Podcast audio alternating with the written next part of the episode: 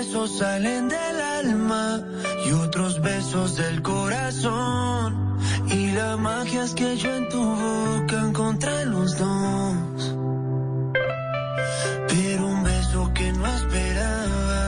10 de la mañana, 13 minutos. Muy buenos días a todos. Esto es Casa Blue. Hoy es sábado 9 de abril del 2022 y estamos felices, agradecidísimas de estar aquí compartiendo este rato especial con todos ustedes. Y les cuento que el próximo 13 de abril es el Día Mundial del Beso. Y nosotras nos anticipamos, porque si se trata de besos, hay que madrugarle, Anita. Muy buenos días.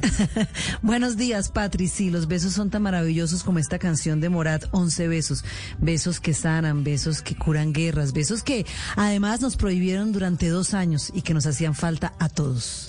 Mira, Anita, hoy vamos a hablar de la felicidad y de la felicidad que está en los besos que nos damos. Imagínese usted que los besos nos ayudan a reforzar el sistema inmune, mejora la circulación sanguínea, son antidepresivos, ayudan incluso a quemar calorías, o sea que hay que celebrarlos, hay que celebrar esos besos deliciosos y hoy vamos a hablar de eso con una experta que nos va a hablar de toda esa pedagogía que hay detrás de los besos. Vamos a hablar también, Anita, de la productividad en casa, porque eh, nos hemos acostumbrado a que no tenemos que ir hasta la oficina para tener un negocio, para trabajar, para ser productivos, pero también nos tenemos que organizar para hacer de esa casa, de ese tiempo, de ese emprendimiento, lo más eficiente posible. Bueno, sí, no es fácil porque disciplinarse y sacar el tiempo y, manejar un ratico la oficina en la casa no es fácil para todo el mundo, Patri. Anita, y usted se fue hoy para la casa de un famoso que es uno de los famosos preferidos míos y de Casa Blue.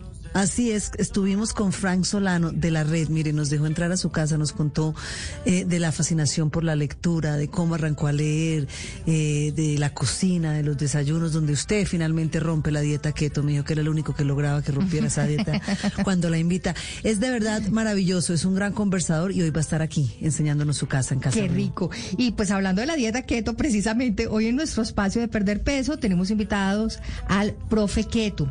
Él es el profesor del keto es español, él vive en Panamá y tiene unos cursos y una manera de comunicar la nutrición y la dieta keto de una manera súper divertida.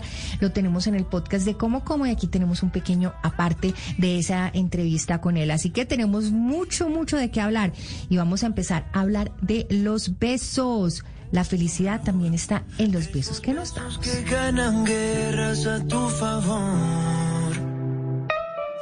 Unos besos salen del alma y otros besos del corazón. Y la magia es que yo en tu boca encontré los dos.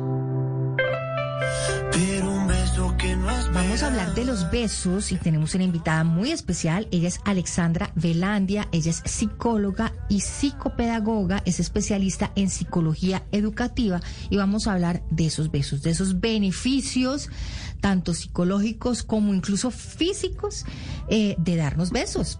Alexandra, bienvenida a Casa Bloom. Patricia Ana María, buenos días. Mil gracias por la invitación. Es un placer estar acá en Casa Blue. Bueno, ¿cuáles son esos beneficios que podemos tener de los besos, no solamente de los besos apasionados, sino también de los besos que damos expresando cariño, afecto? Así es, es el, el, beso es mm, algo que va más allá de un acto físico, desde luego que tiene un componente de emoción, de sentimiento, que va cargado de una combinación de muchos elementos, pero también hay factores biológicos y psicológicos que se desarrollan cuando se da un beso. Y efectivamente trae bastantes beneficios, tiene beneficios em, a nivel cerebral porque hay reacciones químicas en el cerebro durante el beso, hay un proceso neuronal donde se segregan unas sustancias muy importantes en el cerebro que son neurotransmisores. Y allí está por ejemplo la dopamina, que es ese neurotransmisor que eh, le, da la sensación al cerebro de, de placer, eh, está la oxitocina, que es esa hormona del amor, como se le conoce normalmente, que despierta esos sentimientos de afecto, de apego, y se liberan endorfinas, lo mismo que pasa cuando hacemos ejercicio, esos péptidos que contribuyen a la relajación, al bienestar. Por lo tanto tenemos eh, beneficios a nivel físico, como tú decías, mejorar la circulación sanguínea, permite quemar calorías, alivia el estrés, refuerza el sistema inmunológico. Hay, hay un efecto analgésico que, que permite también que se reduzca el dolor de cabeza, del cuello, de la espalda, debido a esa liberación de esas sustancias que, que acabamos de mencionar, ¿no? Y sin, hablar, sin mencionar pues todo lo que trae a nivel emocional y sentimental, mejorando niveles de autoestima, de felicidad y reforzando nuestros vínculos y nuestra relación con las otras personas. Claro. Además, mire, yo lo decía al comienzo que dos años sin besos, sin caricias y, hemos vuelto a, besar a los nuestros, a los amigos, al esposo, a los novios. Es importantísimo. Mentalmente pienso que también, Alexandra, hay una conexión cuerpo-mente ahí que sucede cuando uno siente el afecto, cuando lo puede expresar con besos. Por supuesto, por supuesto. Además, porque es una manera de, de tener cercanía con la otra persona, es la manera de, de tener como la la seguridad de que tenemos en el otro esa, esa zona segura y ese apoyo, esa manera de encontrarnos, ¿no? A través también no solamente de, los abrazos y de los actos de comunicación, sino a través de ese contacto físico que nos da una sensación también de tranquilidad, que nos produce placer, que nos permite eh, saber que tenemos esa relación cercana con otra persona que hace parte de nuestro entorno, que nos permite crecer, que nos permite desarrollarnos, encontrar eh, redes de apoyo. Entonces sí, efectivamente psicológicamente hay, hay una un, impacto bien importante en la salud mental y desde luego en la salud física de las personas a través de este tipo de manifestaciones y de contactos afectivos. Bueno, hay diferentes tipos de besos, porque están los besos apasionados, están los piquitos así nomás, está incluso pues el besito al aire que uno se da cuando saluda a alguien. ¿Todos estos besos también tienen esos beneficios? Claro, claro. Todos los, los besos eh, y esas demostraciones de afecto generan experiencias en las personas que hacen que nos mantengamos unidas. Y lo hacemos a diario con nuestros hijos, con nuestros padres, con nuestros amigos, con nuestras parejas. Hay algo en nuestro interior que nos lleva a, expresarlo como símbolo de amistad e incluso como, como símbolo de personas que, que también eh, respetamos o conocemos, ¿no? También culturalmente hay unas manifestaciones importantes en este tipo de, de demostraciones y son símbolos también de buenos modales, el, beso al respeto del papá. Entonces, claro, hay besos que uno da por inercia, de pronto que, que son automáticos ya culturalmente, que uno ve a la amiga y ya la, la ve y le da el piquito en la mejilla por inercia y es muy corto. Está el piquito que de pronto se dan las parejas con los, con los ojos cerrados y que es algo muy, muy corto, muy rápido, de pronto con los padres, con los hijos y está el beso apasionado, claro, el, que es más largo, más profundo, eh, donde hay un contacto que, que está mucho más eh, reforzado ahí porque hay unas relaciones, por ejemplo, de pareja y, y que permite demostrar eh, sentimientos eh, con otro tipo de intención y de connotación. A mí me encantan los besos con los hijos. Eh, yo creo que, por ejemplo, cuando mi hija llega al colegio y ella timbra, yo, yo, yo abro la puerta y la, la, abrazo y la beso y siento una alegría que es indescriptible. Creo que eso no... pero eso es muy de de, no, sé si de, Latino. las mujeres, pero también de muchas generaciones, de estas generaciones, porque yo, o sea, digamos la generación de mi papá no da besos.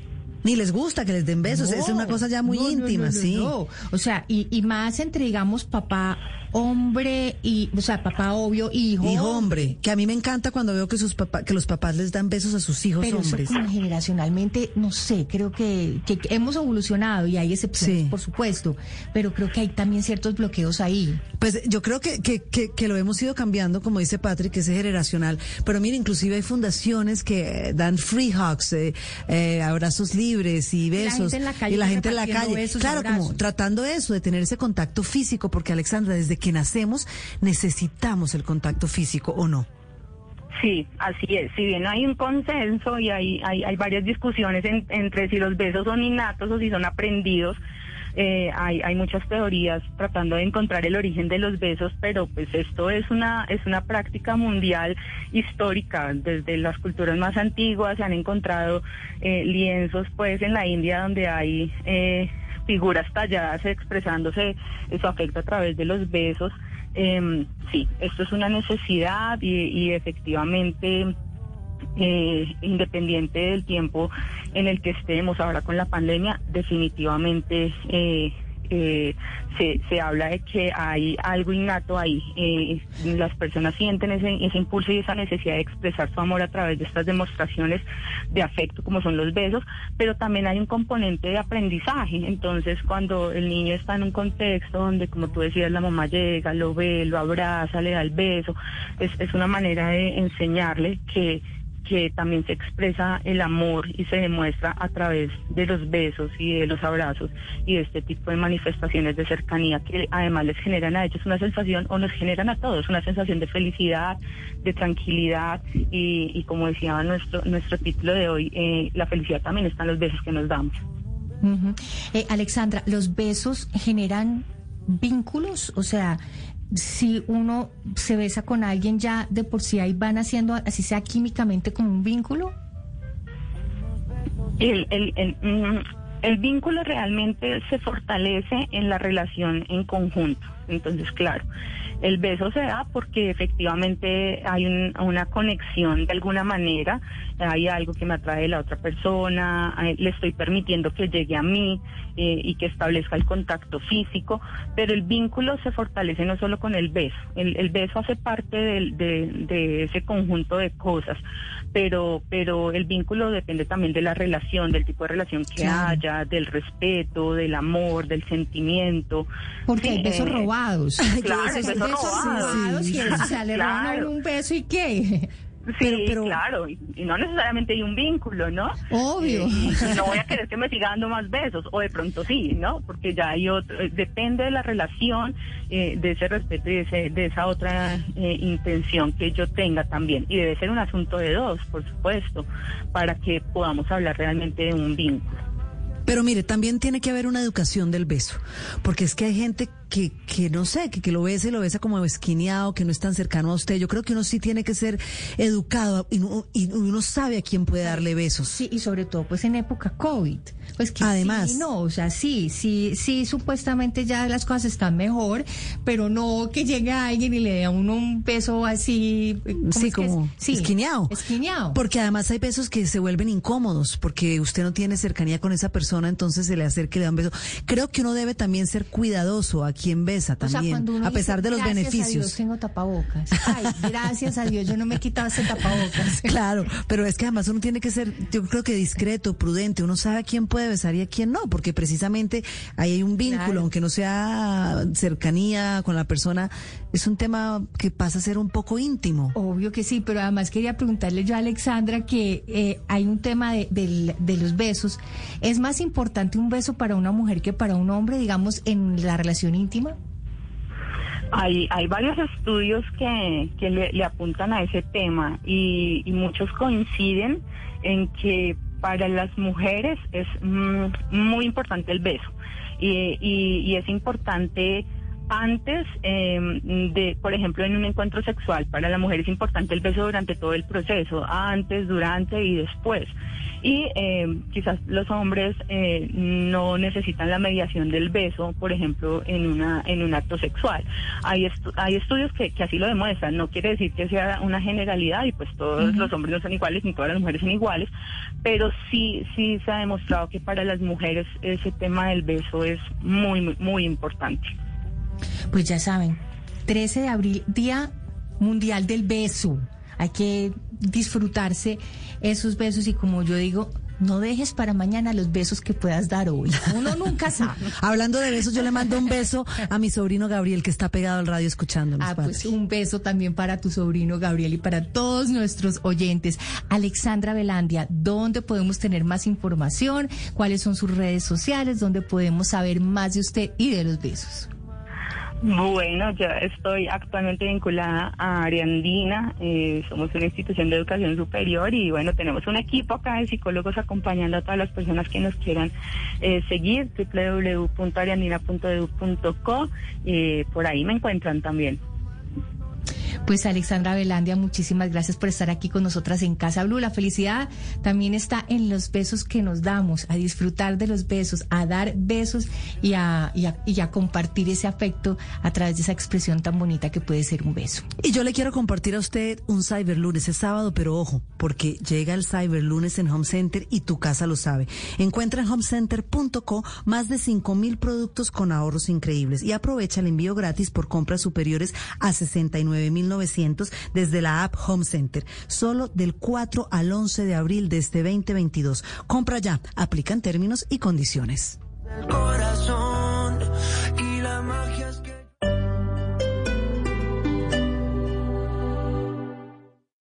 Esta es Blue Radio.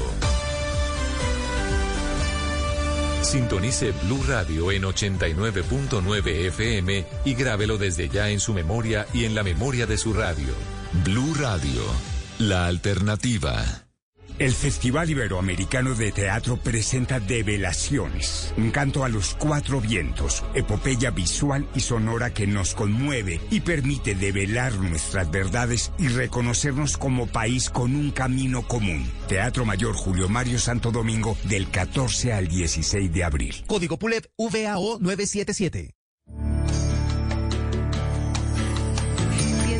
Mañana, 10 de la mañana, 28 minutos. Anite, seguimos hablando de teatro porque después de un éxito inaugural increíble en octubre del 2021, regresa la obra de El Coronel no tiene quien le escriba. Esta es una producción que va a reunir a tres grandes de Colombia como son el Teatro Colón, Gabriel García Márquez y Jorge Ali Triana. Esta segunda temporada, Patri, va a ser del 7 al 10 y del 13 al 17 de abril del 2022. Una obra que, pues usted lo ha dicho, a petición del público, regresa, el coronel no tiene quien le escriba porque es una de las producciones más importantes que presentó el, Teatro Color. Es impresionante, Anita. Imagínese que el coronel eh, será interpretado por Germán Jaramillo, él es cofundador del Teatro Libre de Bogotá y eh, su esposa por eh, Laura García, eh, quien también, pues Laura García, imagínense, ella conoció al Nobel, a, Gabriel García Márquez, porque ella lo, él la eligió a ella para hacer el monólogo de Teatriba de Amor contra un hombre sentado, esto fue en el 94, también está John Alex Toro, está Santiago Moure, está Cristian Ballesteros, Víctor Navarro y Diego Sarmiento, estarán todos ahí, esto hace parte del Festival Iberoamericano de Teatro y es increíble porque vamos a poder ver una segunda temporada de esta increíble obra El coronel no tiene quien escriba en el Teatro Colón. Imagínense la belleza. Además, los estudiantes de colegios tienen programados una visita para el martes 19 de abril a las 10 de la mañana, que además de ver la obra, estos grupos escolares podrán realizar una travesía que incluye material pedagógico, talleres, así que esto es imperdible, Patri. No se pierdan esta obra increíble, obra literaria y teatral, una de las temáticas más impresionantes de toda nuestra historia de la literatura colombiana y también latinoamericana. 10 del 7 al 10 y del 13 al 17 de abril de este año.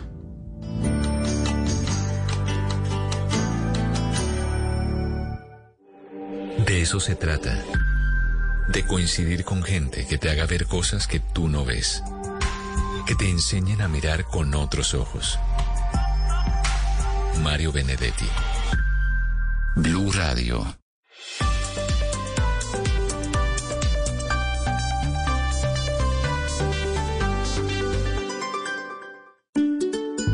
Nadie dijo que hacer galletas sería fácil. Primero, elegir bien los ingredientes, amor, familia y mucha experiencia. Luego, amasar con tradición, calidad e innovación. Todo con gran pasión. Después, hornear los sueños en familia y finalmente ofrecerlas con el mayor orgullo.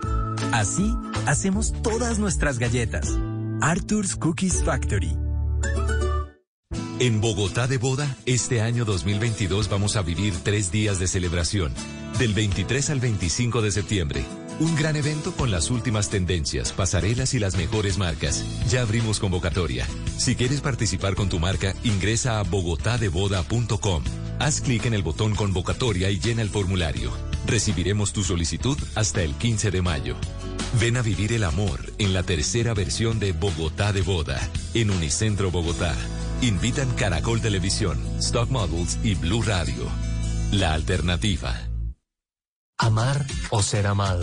Se dice que cuando amas, Lo das todo. Le dices lo rica que quedó esa arepa de lomito de cerdo con guacamole. Y cuando eres amado, no hay palabras para describirlo, porque sabes que lo disfruta todo. Ambas te hacen bien, como la carne de cerdo que contiene zinc, micronutriente indispensable para tu bienestar. Come más carne de cerdo, la de todos los días, pero que sea colombiana. Fondo Nacional de la Porcicultura. Todos tenemos una casa, incluso los famosos. Si te has preguntado cómo son las casas de los actores, cantantes, influencers, artistas, personalidades, empresarios, Ana María Pulido nos contará cómo son. Ahora en Casa Blue, tour por la casa de... Fran Solano, Fran Solano Camargo de la Red, nos abrió la puerta de su casa aquí en Casa Blue y Ana María Pulido estuvo charlando con él de muchas, muchas cosas. Una charla bien divertida que aquí está. Todos tenemos una casa, incluso los famosos. Si te has preguntado cómo son las casas de los actores, cantantes, influencers, artistas, personalidades, empresarios, Ana María Pulido nos contará cómo son. Ahora en Casa Blue, tour por la casa de... Bueno, hoy en la casa de uno de los presentadores del programa del canal Caracol de los fines de semana La Red. Yo digo que él es una cajita de música, que es un chismoso intelectual, que es un gran cocinero y que nos abre la puerta hoy. Patri, mire, yo entro a esta casa y ustedes cierran los ojos y se imaginan una entrada. Al fondo es una ventana muy iluminada. Siempre me encuentro con una maleta, un gran viajero aquí. En la mitad, en el centro, hay un comedor. Yo digo, no hay bancas, pero me acabo de dar cuenta que las sillas están debajo. Un orden exquisito, unas obras de arte maravillosas de algunos artistas que reconozco, otros no, debo confesarlo. La cocina al lado izquierdo, hoy está eh, su acompañante, su ama de llaves, la que sabe sus secretos, planchándole la ropa. Es no un duplex, un triplex. Eh, en el último piso, pero no el menos importante, la habitación de los huéspedes. Frank Solano. Qué rico que nos acompañe en Casa Blue. Ana María, Patricia, pues bienvenida siempre. Ustedes saben que esta es la casa de ustedes. Y fuera de eso, Ana María, tú, pues me gusta que digas lo de mi cocina porque así como tú estás viendo ahí estos, eh, estos sartenes colgados y estos coladores y coladeras eh, aquí exhibidos, eh, es porque aquí siempre se cocina. En esta casa se cocina todos los santos días. ¿Qué tal le queda el desayuno? Cocina. Ay, bueno, creo que Patricia va a guardar el va a guardar secreto y silencio en este momento porque ella sabe que yo la pongo a violar su dieta que ah, no. Pero es que sus desayunos son famosos, Frank. Sí, sí, aquí es de calentado para arriba, Ana María, y aquí siempre el desayuno, ay, es que uno tiene que salir en los países dicen que uno no puede salir de su casa ni con la vejiga llena ni con el estómago vacío. Pues de aquí salen con el estómago lleno y es que los desayunos de Colombia son tan buenos, tan deliciosos, tan exquisitos que yo trato de variarlos. Y aquí siempre he invitado. Dijiste la, la habitación de huéspedes, la que viste. Y ahorita vamos allá. Ahorita vamos al, al tercer piso donde siempre están los huéspedes. Pero Bueno. aquí no salen. Esta, esta invitación incluye desayuno. Bueno, ya después del desayuno yo me le quiero meter a la cama porque su cuarto es un espacio especial. No solamente está la cama que seguramente le guarda grandes sueños, sino también un sofá que le da la espalda a la cama donde encontramos una gran biblioteca. Por eso yo decía al comienzo que es un chismoso intelectual, porque usted es un lector, pero entregado, porque sé que en distracción Guajira no había luz y usted leía en las tardes antes de que se anocheciera esos días inmensos y se le quedó como costumbre que me parece maravilloso, Frank. Sí, sabes, Ana María, que sí, no había luz, la luz la ponía incluso era a las seis de la tarde, pero a veces no la ponía. Y entonces la tradición de leer sí estaba. Es porque tú qué más haces en un pueblo donde no hay luz. Pues es que el problema, la televisión necesitaba luz y todo lo demás necesitaba luz, pero no había luz, pero había libro, entonces sí se iluminaba el cerebro, se iluminaba la imaginación, la fantasía. Y en mi casa siempre hubo libros, siempre había libros para leer, siempre hubo un libro nuevo. Y yo sí he desarrollado esa inquietud.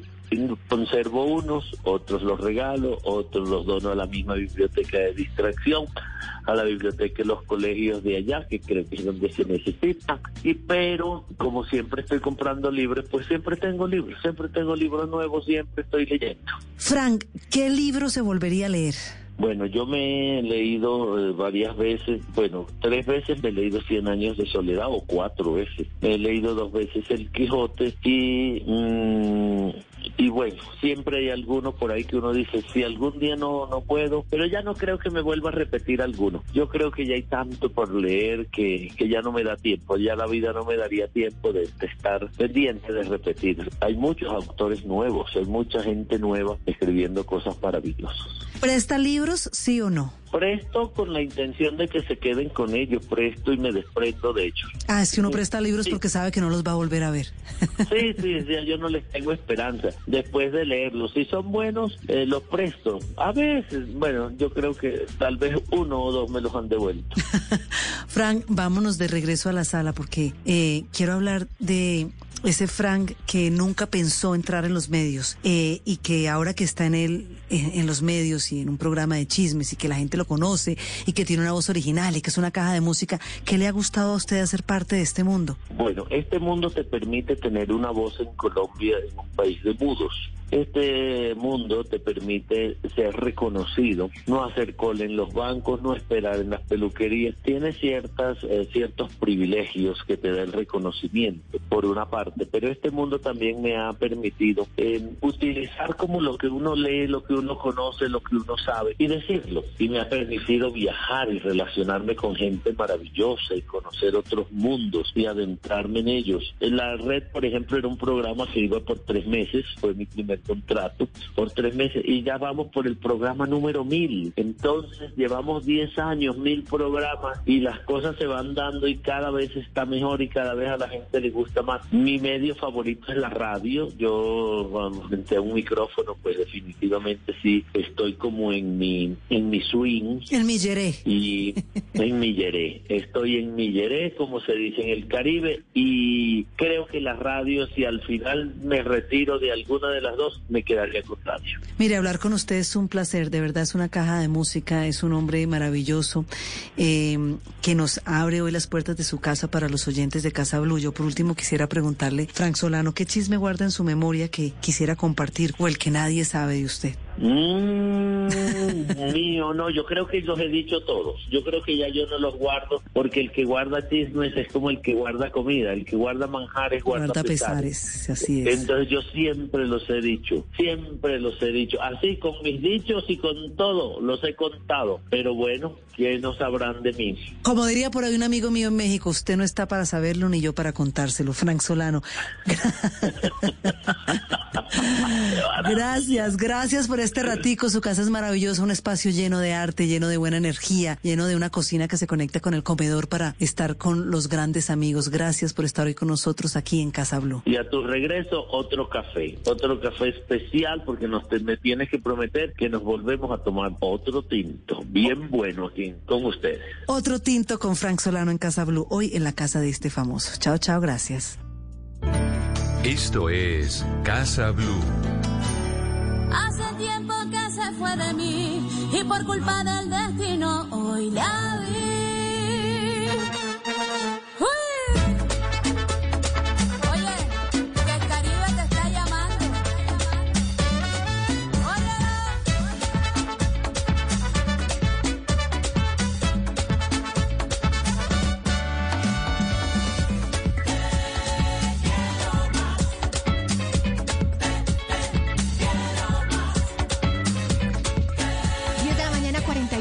41 minutos. Esto es Casa Blue y qué delicia con esta música. Te quiero más y tanto beso, porque esta mañana está llena de besos, Anita. Danielito de Caracol también, besitos que me los ha reclamado ahí en el máster. Eso mucha gente está escribiendo que, vea, vea que sí tenemos el efecto que queríamos lograr en la gente. Mucha gente escribe que le gusta el tema de los besos.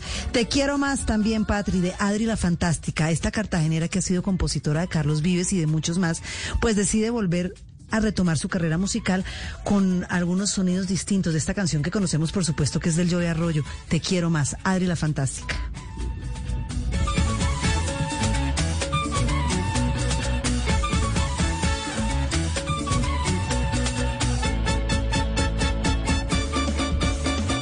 Yo te quiero, eso no lo dudes. Sé que hay cosas que te confunden. 10 de la mañana, 42 minutos y vamos a hablar de productividad en casa.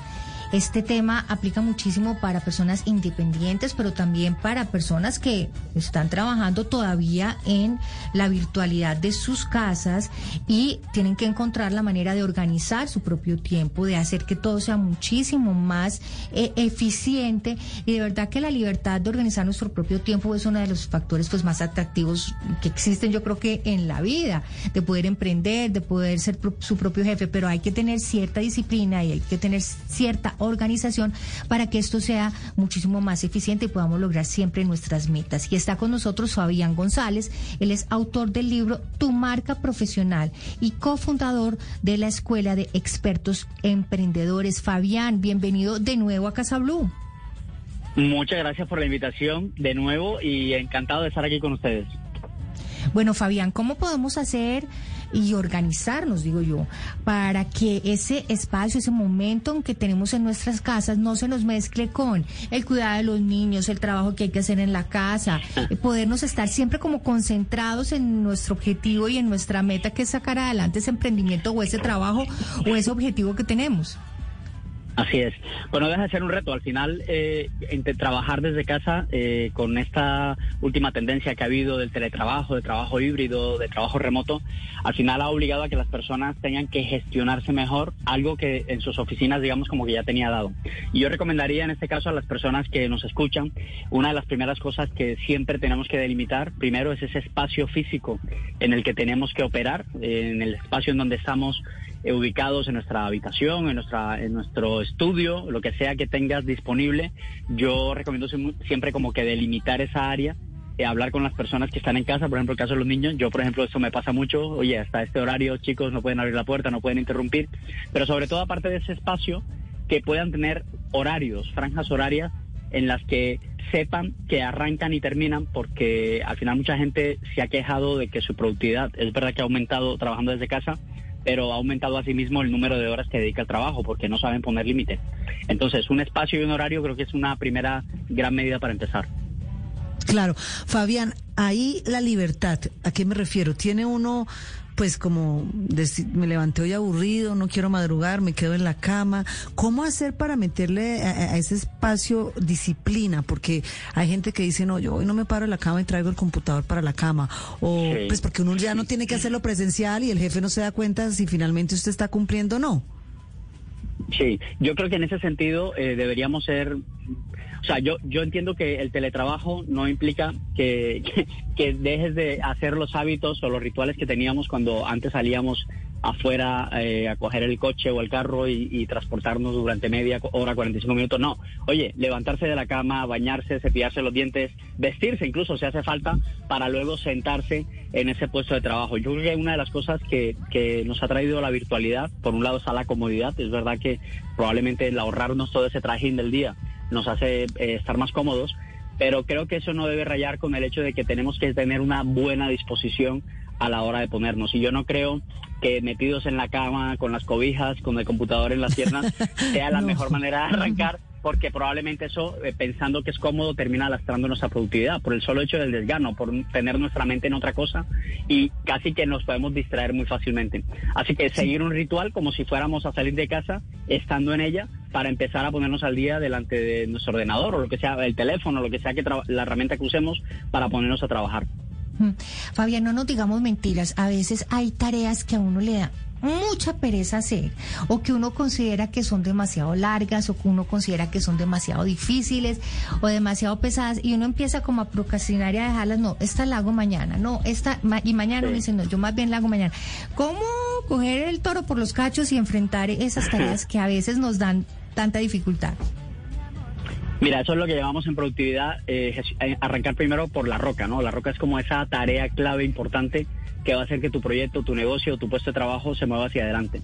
Y una de las cosas que a veces dificulta que las personas arranquen es precisamente que las tareas son tan tediosas, a veces tan grandes y tan difíciles que no se sabe por dónde empezar. Entonces una buena recomendación es que las personas traten de trocear, de partir en pedacitos eh, ese monstruo, ese, ese, ese, ese, sapo. Hay un libro de hecho de Brian Tracy que se llama Tráguese ese sapo, ¿no? El sapo es cómete primero el sapo, porque si te comes primero el sapo va a ser mucho más fácil que tu día arranque de la manera como tiene que arrancar. Y ahí trocear es una herramienta, o digamos que es una, es una habilidad, es una técnica muy interesante en el que tú puedas definir durante dos horas, por decir algo, oye, voy a empezar de 8 de la mañana a 10. ¿Qué actividades concretas, desglosar, qué actividades concretas eh, representan el empezar por esa actividad que no quiero trabajar? Imagínate, llámale proyecto X, proyecto Y, que requiere fases, que requiere diferentes llamadas. Oye, mira, hoy de 8 a 10 tengo que hacer tres llamadas y tengo que mandar dos emails.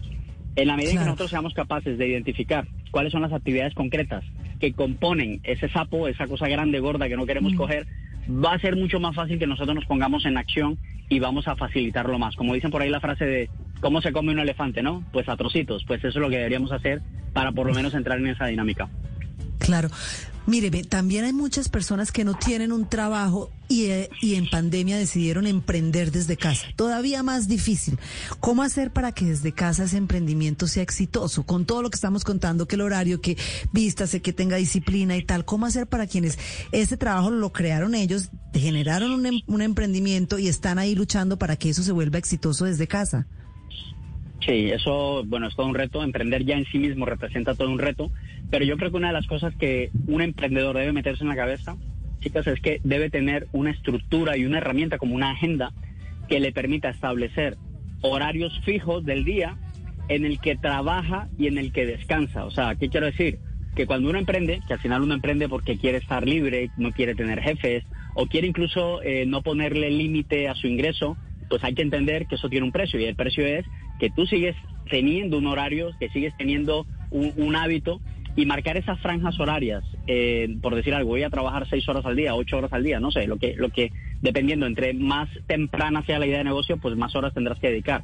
Pero poner esos límites y que yo sepa que en esos bloques de horario entre 9 y 12 del día, yo pueda eh, por ejemplo, una técnica que se usa mucho es la técnica de blocking. Blocking es como bloqueo un espacio del tiempo en el que hago batching, eso es otra palabra, otra otra palabreja rara en inglés, pero lo que lo que significa es que yo pueda hacer actividades que tengan la misma naturaleza. ¿Con qué fin? Con el fin de lograr foco, con el fin de lograr flujo, pero también para evitar el multitasking, que es una de las cosas que nos hace mucho más improductivos. Entonces, si buscamos tareas que sean afines, que sean similares, no sé, en este momento voy a hacer solo llamadas, o voy a responder solo el email, o voy a dedicarme solamente a hacer esa propuesta para ese cliente, o voy a trabajar solo en la página web, o voy a buscar solamente diseñar ese portafolio de servicios, pues va a ser mucho más fácil que nosotros podamos centrarnos y saquemos ese proyecto adelante. El emprendimiento al final es su propio líder, tiene que autoliderarse y si esta persona no tiene esa disciplina, pues es probable que ese proyecto no salga adelante. No porque no sea buena la idea, sino porque no ha logrado ejecutarla de la manera correcta. Fabián, se nos acaba el tiempo, pero en dos segundos necesito sus redes sociales para que lo busquen. Claro que sí. Mira, arroba Fabián González H es mi red social en Instagram, así me pueden conseguir en YouTube. Tenemos material eh, por un tubo, más de 300 vídeos hablando de temas de productividad, de emprendimiento y la página también es www.fabiangonzalezh.com. Ahí toda la información, os invito a que sigamos en contacto a través de las redes. Tu marca profesional, Fabián González, mil gracias por estar aquí con nosotras en Casa Blue, hablando de la productividad. 10 de la mañana, 50 minutos. Un placer. Pasado de peso, bajo de peso, peso ideal. ¿Cómo saber qué es qué? Ahora hablemos de peso en Casa Blue.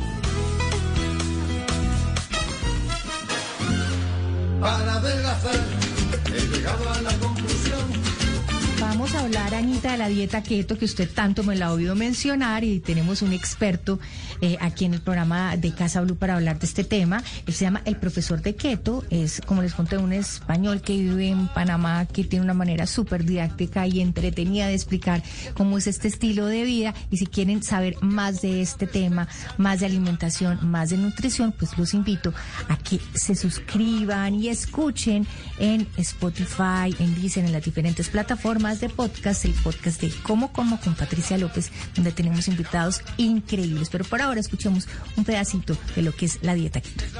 El problema es, yo siempre pongo el mismo ejemplo para que la gente lo entienda. Vamos a suponer que eh, tú tienes un carro, ¿no? Y el carro, pues, necesita combustible para, para, para moverse. Entonces, bueno, pues eh, tú vas a la estación de servicio y le pones combustible.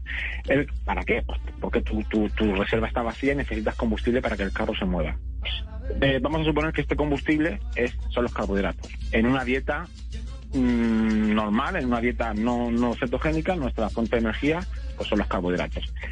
Me imagino, claro, todo el mundo habrá oído eso de tienes que comer carbohidratos porque te dan energía. Bien, es por eso. Entonces, ¿qué ocurre? Tú vas a la estación de servicio, te ponen combustible, que el combustible son los carbohidratos que tú necesitas, vamos a suponer que tú eres el carro, tú necesitas para, para caminar, para, para moverte. Pero ¿qué es lo que ocurre si tú, tú vas a la estación de servicio y te ponen combustible, pero cuando llega al tope de depósito siguen poniéndole más combustible? Al final lo que va a pasar va a ser que ese combustible se va a derramar. Eso es lo que ocurre cuando la gente come en exceso carbohidratos. No tengo nada en contra de los carbohidratos, eh, si sabes evidentemente qué cantidad debes de comer. ¿Cuál es el problema? El problema es que la gente come tres veces más de carbohidratos que los que debería de comer. Es decir, le ponen más combustible al carro del que tienen, eh, de, la capacidad que tienen. Ese es el problema em, que ocurre. Entonces, cuando la gente come más, mucho más carbohidratos, pues al final el cuerpo agarra los que necesita como fuente de energía y el resto se eh, acumulan en forma de grasa, se convierten en grasa. La gente piensa que engorda por comer grasa. No, la gente no engorda por comer grasa, la gente engorda por esa, esa ingesta excesiva de carbohidratos que hace que tu cuerpo use los que necesita como fuente de energía y el resto se acumulan como grasa, además de pues inflamación. Y la inflamación siempre es sinónimo de enfermedad. Y la gente también piensa que alimentarse con muchas grasas va a subir el colesterol y critican mucho la dieta keto porque piensan que sube el colesterol. No. Eh, puede, al principio, con el cambio de alimentación, puede ser que suba un poco el colesterol, pero luego todo se, se, se regula. De hecho, el exceso de grasa no es colesterol. Mira, yo tengo a una, eh, porque la gente me conoce como, bueno, el profe de keto, tal y cual. Pero la, mucha gente no sabe, lo sabe la gente que viene a los cursos. Yo tengo un equipo de personas que me, que me ayudan. Y en ese equipo hay una doctora de México. Hay una, una, una médico. Ella se come todos los días siete huevos. Y es médico, es doctora. Y, y, está, está dentro del, del, del equipo nuestro.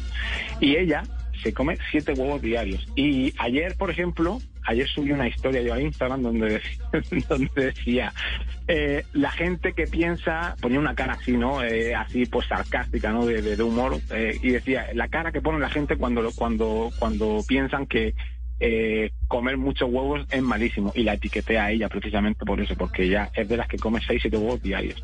Sus analíticas están perfectas, ella está perfecta, y de hecho ella digamos es, la persona que una de las personas que está en el equipo digamos que colabora conmigo. Pero es que también tengo médicos que vienen a ayer ayer acabé un curso donde hay una doctora de España. Una una doctora se hincha a comer huevos en el en, en esta en este curso que hicimos y ella estaba encantada y dice no yo estoy encantada y, y mis niveles también la gente piensa que el, el, exceso de huevos por ejemplo o el exceso de grasa eh, provoca colesterol, sí. no lo que sube el colesterol eh, evidentemente es un, un exceso de, de ultraprocesados de refinados y de y de comida chatarra y de carbohidratos pues ahí tienen ustedes una abrebocas de lo que es la dieta keto, pero pueden escuchar este podcast en su totalidad en las diferentes plataformas de podcast como Deezer, como eh, Apple Play, como Spotify o en Blue Radio también para que tengan más información. Se llama Como Como con Patricia López y ahí tienen toda la información sobre nutrición.